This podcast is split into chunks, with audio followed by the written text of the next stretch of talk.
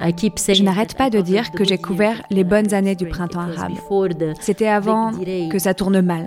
C'était vraiment l'époque de l'espoir. Je me suis sentie vraiment bénie parce que j'ai visité tous ces pays avant que le contexte politique ne devienne trop compliqué. Et j'ai appris des réalités que personne ne peut vraiment m'enlever. J'ai passé assez de temps dans ces villes et ces maisons syriennes et dans des centres culturels. Ils m'ont donné l'immunité pour croire aux grands titres comme une radicalisation complète ou quoi que ce soit de ce genre.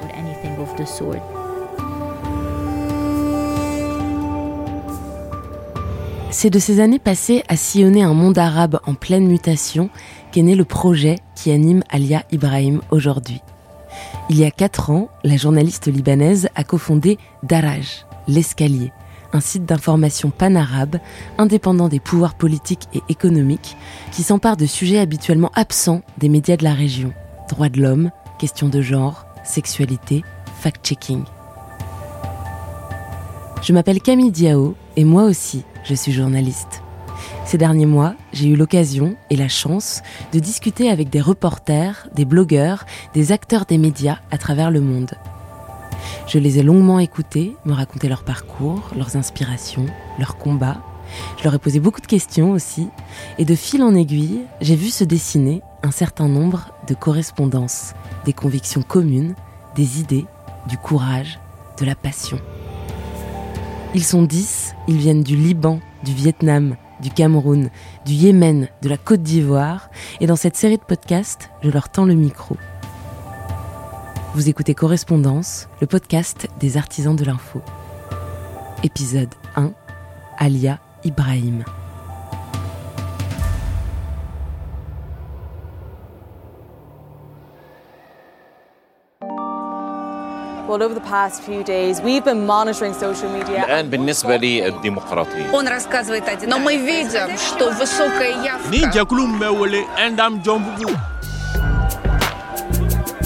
Correspondance, le podcast des artisans de l'info.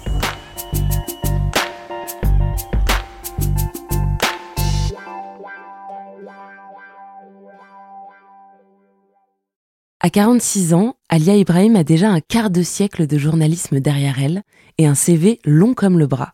Rédactrice en chef du Daily Star, incontournable quotidien libanais de langue anglaise, grande reporter pour la chaîne d'information arabophone Al Arabiya, contributrice régulière du Washington Post, professeure à l'Université américaine du Liban.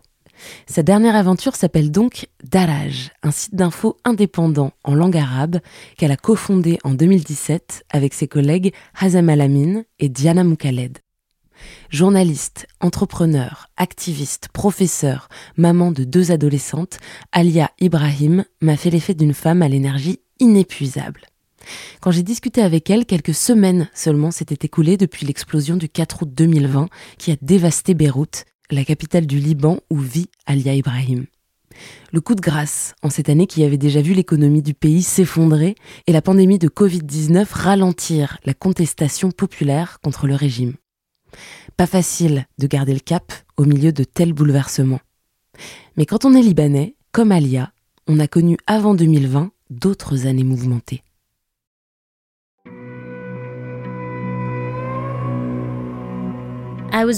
Je suis née en 1974, l'année où la guerre a commencé au Liban. J'appartiens à cette génération de la guerre civile au Liban. Cette guerre se déroulait dans plusieurs endroits. On n'arrêtait pas de déménager d'une ville à une autre. On n'arrêtait pas de s'adapter. La guerre a façonné chaque détail de notre vie.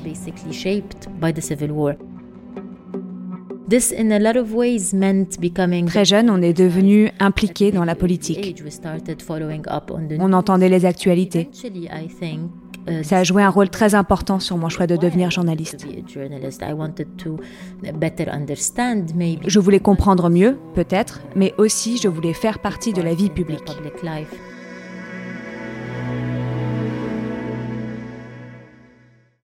Ma grand-mère paternelle, qui était une réfugiée de la première génération, était une conteuse d'histoires remarquable.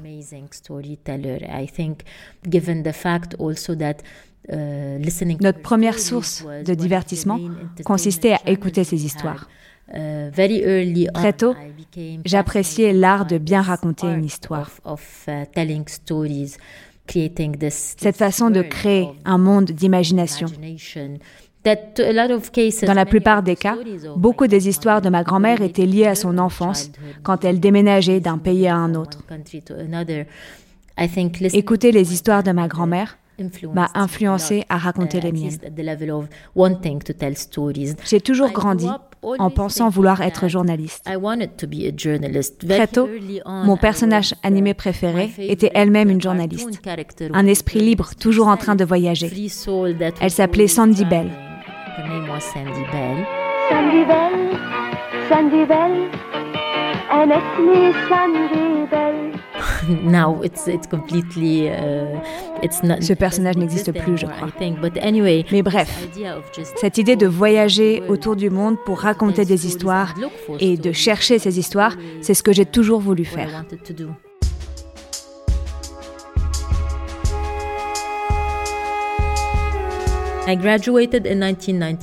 J'ai obtenu mon diplôme en 1996 et très vite j'ai commencé à travailler au Daily Star, le quotidien anglophone du Liban.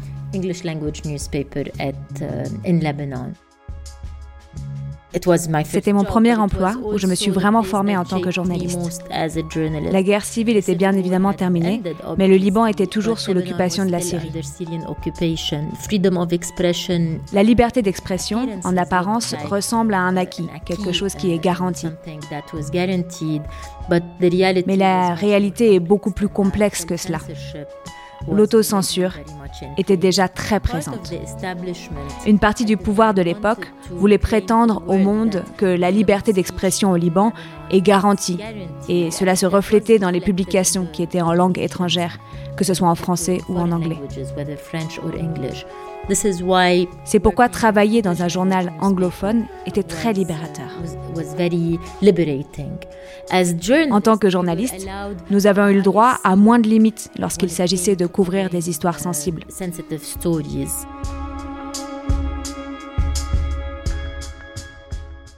I spent at the Star almost 10 years. J'ai passé dix ans au Daily Star. J'ai commencé en tant que stagiaire, puis journaliste débutant. Je couvrais les histoires sur l'environnement en profondeur, les droits de l'homme, les libertés, le Parlement. Au moment où je suis partie, j'étais rédacteur en chef. Pendant dix ans au Daily Star, j'ai pu découvrir beaucoup de sujets et être flexible, travailler avec des rédacteurs qui m'ont aidé sur ma façon d'écrire, comme structurer une histoire, mais également, d'une certaine manière, comment développer un esprit critique.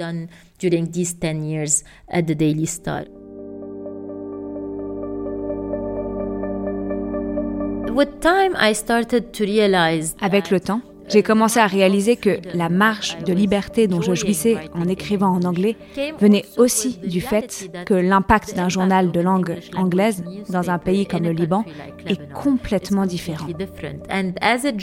En tant que journaliste motivé par le fait de voir l'impact de son travail, c'était un peu frustrant.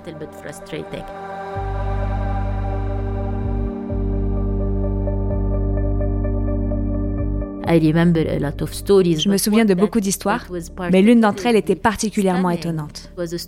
C'était une histoire racontant comment un mandat du président Émile Laoud allait être renouvelé. Et l'histoire a été dévoilée par le Daily Star cinq jours avant que le reste des médias ne la reprennent. C'est juste apparu sur le Daily Star. Personne ne l'a remarqué. Peut-être certains diplomates y avaient donné suite, mais cela n'a pas eu l'impact qu'il a eu quelques jours plus tard quand il a fait la une des journaux locaux en arabe.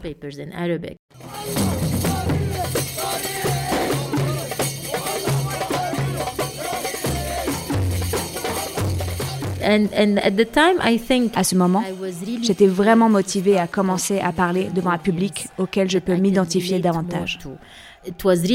C'était vraiment frustrant que même ma propre mère ne puisse pas lire les histoires que j'écrivais. Le journal était important, je le savais, mais j'étais motivée à être en contact avec un public plus large. Uh, Le grand changement pour moi est arrivé quand j'ai commencé à travailler pour Al Arabiya, une chaîne d'actualité arabophone.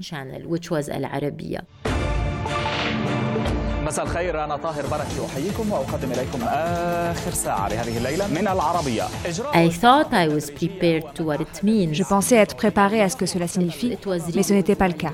C'était vraiment accablant.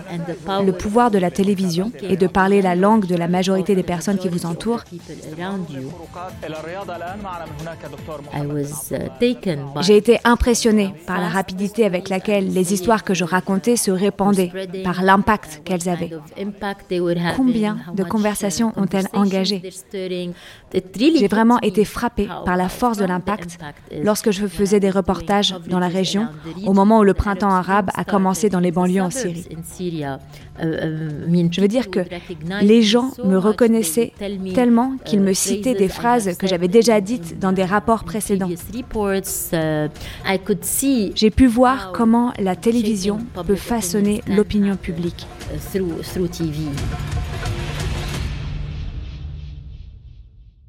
Malgré l'essor du numérique au cours des dix dernières années, je pense toujours que le pouvoir de la télévision est incontestable.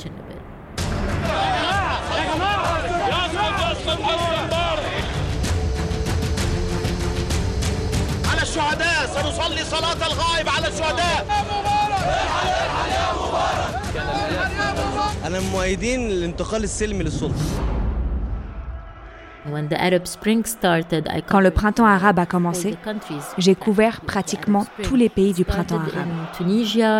Cela a commencé en Tunisie. Personne ne l'a pris au sérieux. Puis, lorsqu'on est passé en Égypte, on a commencé à regarder de plus près. Et puis, ça a commencé en Syrie et en Libye, puis au Yémen et à Ben Rey. C'était accablant pour moi.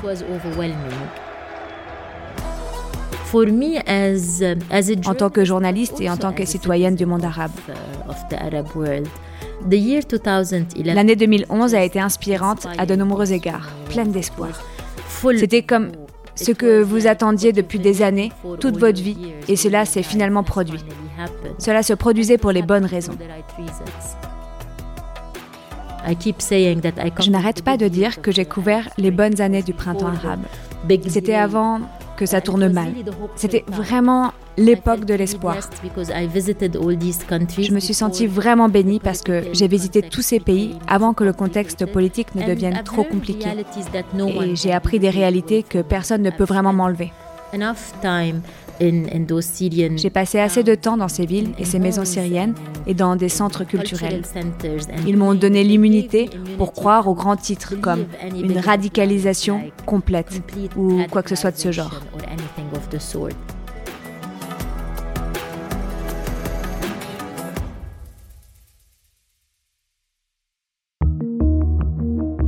Quand j'ai couvert la Syrie, je suis allée au nord, bien évidemment, et j'y suis allée en passant par la Turquie avant la période de l'État islamique.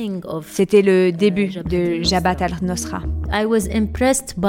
J'étais impressionnée par le sentiment que j'ai ressenti sur le terrain de pouvoir être fidèle à mes reportages. J'étais entourée par toutes sortes de personnes armées. J'étais capable de dire des choses exactement comme je les voyais. Puis, éventuellement, je me suis rendu compte que par principe, les personnes sont censées être du même côté que moi. Mais avec la Révolution, ils n'aimaient pas ce que je relatais. Ce n'était pas ce qui se passait sur place. C'était les réseaux sociaux exclusivement. Et j'ai réalisé l'ampleur de la situation quand j'ai quitté la Syrie. Ensuite, j'ai été considéré comme un traître à la révolution. Il y a même eu une fatwa pour me tuer.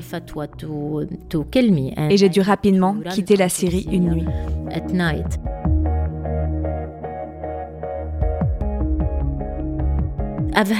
J'ai eu des conversations fascinantes avec des jeunes rebelles et des jeunes soldats aussi, sur la question de savoir si nous voulions vraiment changer, si nous voulons vraiment avancer dans la société. Les soldats font ce qu'ils font. Et les journalistes ont besoin de faire ce qu'ils font qui est parfois de faire des reportages sur des histoires qui vont pratiquement à l'encontre de leur propre goût? Je n'ai pas aimé ce que j'ai vu, mais je ne pouvais pas mentir. J'étais plus fidèle au fait d'être journaliste qu'au fait d'être pro-révolutionnaire. Je l'ai considéré comme ma propre défense de la révolution.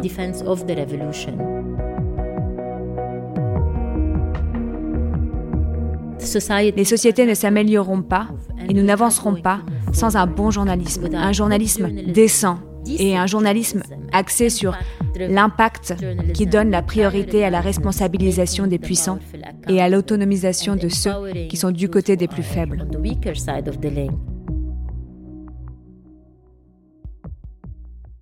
Je pense que l'un des voyages les plus inspirants que j'ai fait était à Saada. L'une des choses qui m'a le plus frappé, ce sont les entretiens que j'ai eus avec les jeunes venus de tout le Yémen, aux tentes de la 16e rue, le Sarad à l'époque. Et je demandais aux jeunes, pourquoi vous êtes venus ici Et ils disaient, nous sommes ici parce que nous voulons une vie meilleure. Et puis je leur demandais, que voulez-vous dire par une vie meilleure? Et puis je n'obtenais aucune réponse.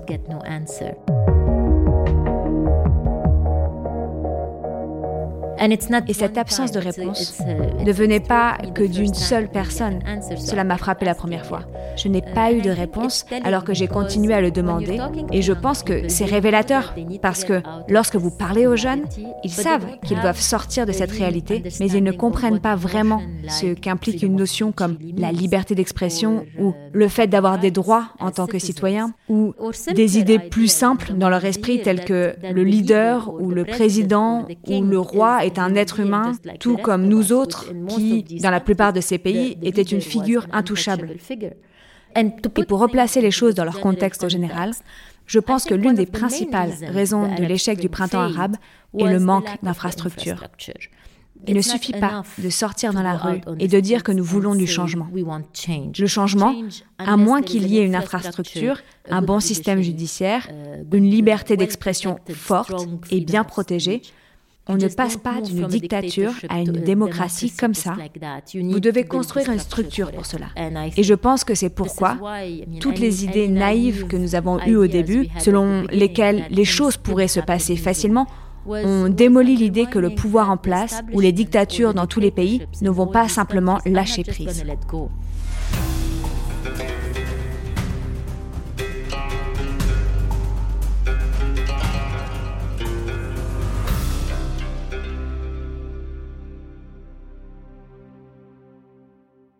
Les choses s'accumulaient. Le printemps arabe devenait un peu cauchemardesque. Uh, Les guerres et la violence s'intensifiaient dans la région. La politisation du mouvement et la propagande étaient en hausse dans les médias traditionnels. Il devenait extrêmement frustrant de travailler au sein des grands médias. Le tournant pour moi a été les Panama Papers. Nous avons reçu la copie de certains des articles publiés dans les Panama Papers qui étaient pertinents pour notre public. Certains d'entre eux étaient liés à Rami Maklouf, le cousin du président Assad. Et ces histoires ne pouvaient être publiées ni dans la chaîne de télévision où je travaillais, ni dans un autre journal régional ici. Et c'était complètement décevant parce qu'on connaît beaucoup de journalistes internationaux qui travaillent sur cette histoire. Et puis, soudain, vous avez l'impression d'appartenir à une autre industrie, à une autre profession, et vous êtes tellement limité. Tous les médias du monde arabe et de la région sont financés par des partis politiques ou des gouvernements. Si ce n'est pas l'Arabie saoudite, alors c'est l'Iran. Si ce n'est pas les frères musulmans, alors c'est un autre. L'économie derrière nous est en train de changer et l'idée du journalisme indépendant s'est développée. Elle émergeait déjà dans de nombreuses régions d'Europe et du monde occidental et nous avons commencé à demander autour de nous, à des journalistes comme nous qui étaient pour la plupart en milieu de carrière. Au début, l'idée était de créer un média par des journalistes pour que les journalistes puissent couvrir une histoire qu'ils jugent importante. Pas un seul journaliste, soit dit en passant, parmi un éventail d'idéologies, de convictions politiques, etc., complètement différentes. Mais tout le monde était d'accord. Si vous étiez journaliste, il y avait un besoin de médias indépendants. Qu'est-ce que Daraj? C'est une société de médias qui donne la priorité à la couverture des groupes sous-représentés. Les cofondateurs sont moi-même, ma collègue Diana Mokaled et mon autre collègue Azen Alamin. Nous nous sommes penchés sur ce qui manquait et c'est ainsi que nous avons commencé à façonner notre politique éditoriale. C'est à partir de nos frustrations personnelles en tant que journalistes, mais aussi de la frustration des sociétés auxquelles nous appartenons. Et nous travaillons tous les trois dans des publications ou des médias régionaux. Donc nos réseaux venaient de toute la région, pas seulement du Liban. Je pense qu'au début, nous avons commencé avec un réseau de près de 30 écrivains, journalistes. Et aujourd'hui, nous sommes presque... je sais que nous sommes plus de 320. La dernière fois que j'ai vérifié, nous étions à 320 contributeurs du monde entier.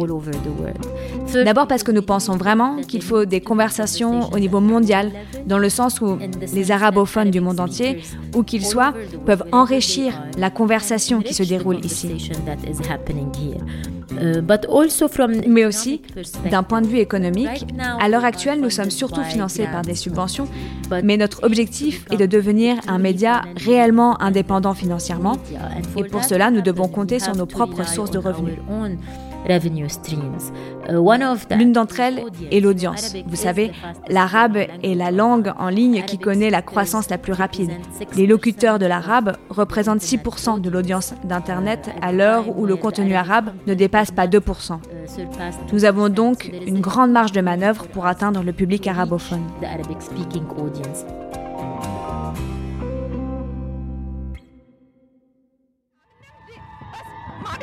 مثلا بالجمعة مرة فرصة. ما بيعطونا بالجمعة مرة فرصة كمان. مجلس شورى الدولة كان هو ضد الدولة نفسها. يعني كان عم بيدعم هموم وهواجس أصحاب المكاتب ومش عم يدعم مبادرة وزارة العمل بتحسين عقد العمل الموحد. أنا بساعد زوجتي بالبيت. وبهتم معها بالولاد وما بعارض إنها تشتغل برات البيت. عبارات كتير منسمعها بحياتنا مرات كتربيح جميلة ومرات عن نية حسنة ومحاولة للتقدم. Nous faisons beaucoup de travail sur les réfugiés, uh, surtout avec la montée de la xénophobie et du racisme dans de nombreux pays, le Liban étant évidemment l'un des premiers, mais aussi toute la région. Uh, L'autre point que nous abordons de manière uh, approfondie est la question du genre et des droits des femmes. Ces dernières années, nous avons vraiment abordé tout ce qui est considéré comme tabou. Uh, Nous avons eu des vidéos sur la façon dont... Um, Je pourrais mentionner le titre d'une des vidéos disant que la virginité est surestimée et expliquant ce qu'est vraiment la virginité. Ou encore sur la nudité, uh, ou sur des sujets controversés comme l'avortement ou autres. Et on pourrait penser qu'il y aura des réactions de rejet, mais en réalité, selon le ton, nous n'avons pas eu de problème là-bas. En général, nous sommes devenus une destination pour ce genre d'histoire. Cela a attiré beaucoup de voix de jeunes écrivains qui sont venus et considèrent qu'ils ont leur espace.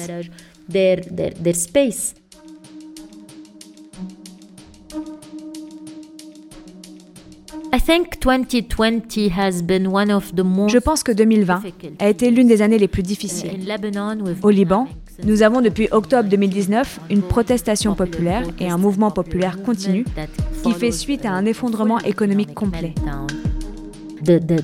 La situation avec le Covid-19 ne nous a pas facilité la tâche. Nous avons eu une explosion majeure, apparemment l'une des plus grandes explosions de l'histoire, et jusqu'à présent, personne n'a pris la responsabilité. Cela donne un sentiment d'extrême cynisme et d'impuissance. ما بقى تجي صوبي ولا تمرق علي. يا ليل بطلت مثل لياليك والقمر عنا. يا ليل لو بتفل عبلاد فيها سلام وروح فيها تنام. نحن الليل بطل إلنا. نحن الليل بطل في معه جيران وقمر. صرنا يا ليل عايشين بين الحيرة والقلق. En tant que média indépendant, il nous donne plus de raisons d'exister. Il nous donne plus de motivation. C'est pour cela que nous sommes ici. C'est notre raison d'être. Le sentiment de solidarité qui s'est manifesté de façon très organique entre les membres, des amis, des médias indépendants, mais aussi ceux qui travaillent pour les organisations de défense des droits de l'homme, de la liberté d'expression, avec lesquels nous avons créé une coalition. Nous voyons le pouvoir dans le nombre. Nous voyons le pouvoir dans une étroite collaboration. Nous nous serrons les coudes. Nous publierons des déclarations ensemble. Nous manifesterons ensemble. Nous nous mélangerons. Aussi difficile que soit la période, je pense que c'est dans des moments comme celui-ci que le changement a une chance de se produire, si suffisamment de gens croient qu'il peut se produire.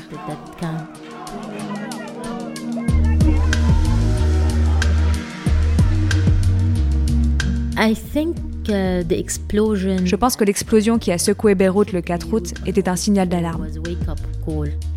Rien ne peut être plus dramatique que ce à quoi nous avons assisté cet après-midi-là. Je veux dire que, même si j'ai grandi pendant la guerre civile, je n'ai jamais eu aussi peur que mes enfants ce jour-là.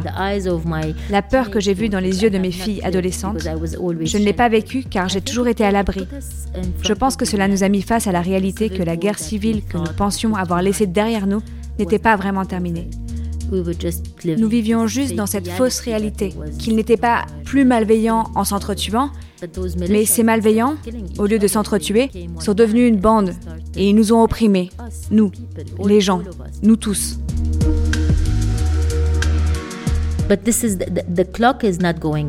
Mais l'horloge n'est pas en train de reculer. Peut-être que la révolution n'a pas encore réussi, mais ils ne peuvent pas survivre à nouveau.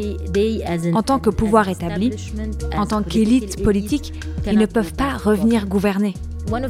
Une des raisons pour lesquelles je sais cela, c'est la jeunesse. Il suffit de regarder les jeunes d'une vingtaine d'années maintenant pour comprendre à quel point ils sont libérés, à quel point ils n'ont pas peur de réclamer ce qu'ils méritent, de revendiquer les droits qu'ils méritent en tant que citoyens. La façon dont les jeunes ont nettoyé Beyrouth et l'ont aidé à surmonter ses blessures à partir du 4 août est inspirante à bien des égards. Il n'y a pas qu'au Liban. Cette région est pleine de gens qui se battent contre le pouvoir et les dictatures les plus horribles de l'histoire récente. Perdre espoir n'est pas une option. Nous le devons à notre avenir. Nous le devons à nos enfants. Nous le devons à tous ceux qui croient encore que chaque citoyen mérite un meilleur futur que son passé.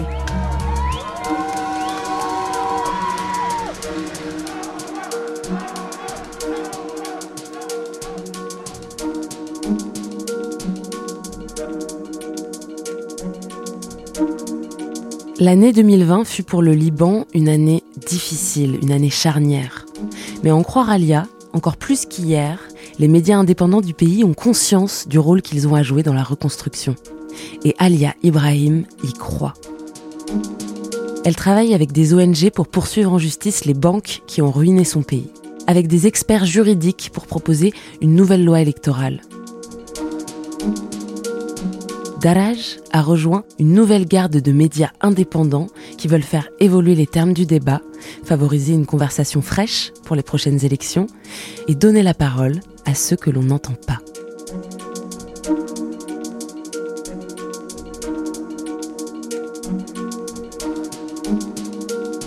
Correspondance est une série portée par CFI, l'agence française de développement média.